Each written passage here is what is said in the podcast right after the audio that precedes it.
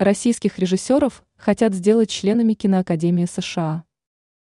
Американская академия кинематографических искусств и наук направила приглашение в адрес известных российских режиссеров-документалистов.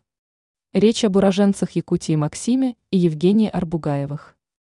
Им Академия предложила вступить в ее ряды, то бишь стать членами организации. А всего Киноакадемия направила такие приглашения для 398 выдающихся артистов и управленцев.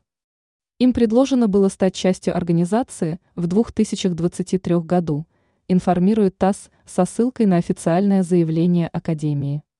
Максим Арбугаев и Евгения Арбугаева были приглашены в подразделение документальных фильмов, говорится в распространенном сообщении.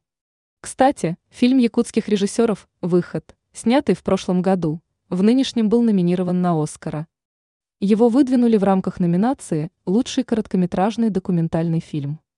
Но выиграла иная картина. Награду получил индийский фильм «Заклинатели слонов».